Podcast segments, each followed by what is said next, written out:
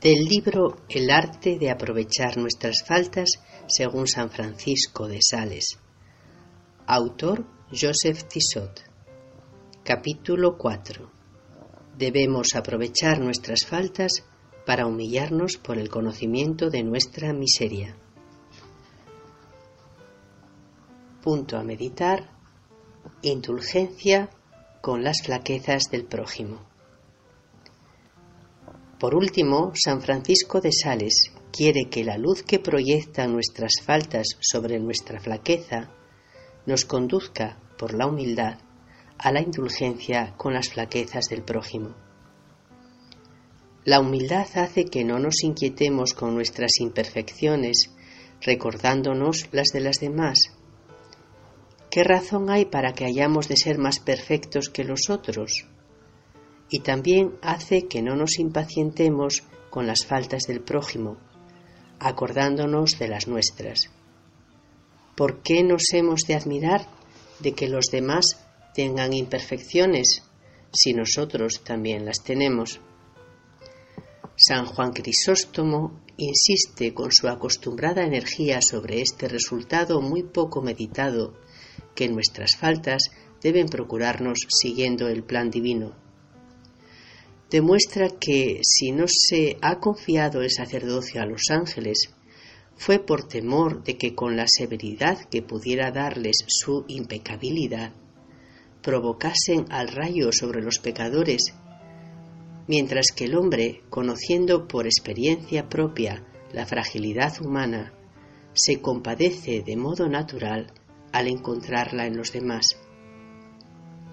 Ved por qué continúa el santo obispo, en otros tiempos, lo mismo que hoy, Dios permite que los depositarios de su autoridad en la Iglesia cometan faltas con el fin de que el recuerdo de sus caídas los haga más benignos con sus hermanos.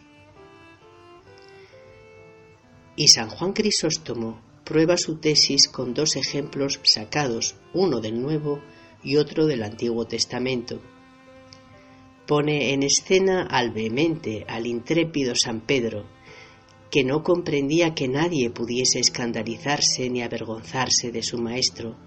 Le jura tres veces una inquebrantable fidelidad y después le niega miserablemente, no bajo la amenaza del tormento y de la muerte, sino a la simple voz de una sirvienta. Recuerda a continuación al profeta Elías, cuyo celo impetuoso derribaba batallones y reducía al hambre a un pueblo entero, y acto seguido, temblando de espanto, huía desatinado ante la cólera de una mujer, Jezabel.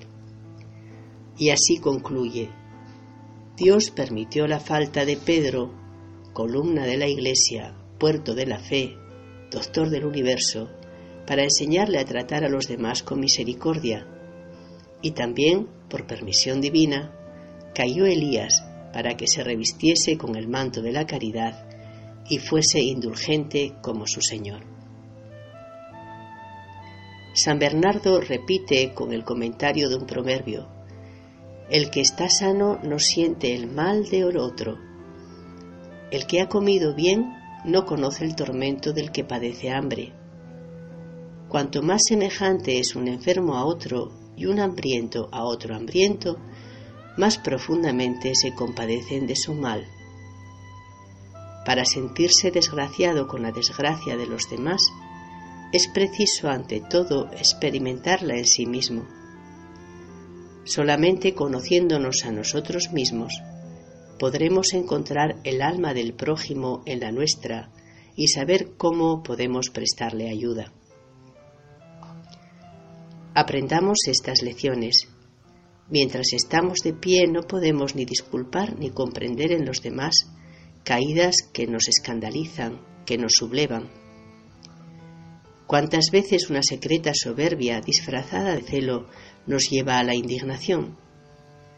Pero que una falta semejante nos tire por tierra y pronto la compasión sustituirá a la severidad. Entonces comprendemos la sentencia de San Agustín. No hay pecado posible en un hombre con el que yo no pueda mancharme. Y la frase de la imitación de Cristo, todos somos frágiles, pero tú a nadie tengas por más frágil que tú.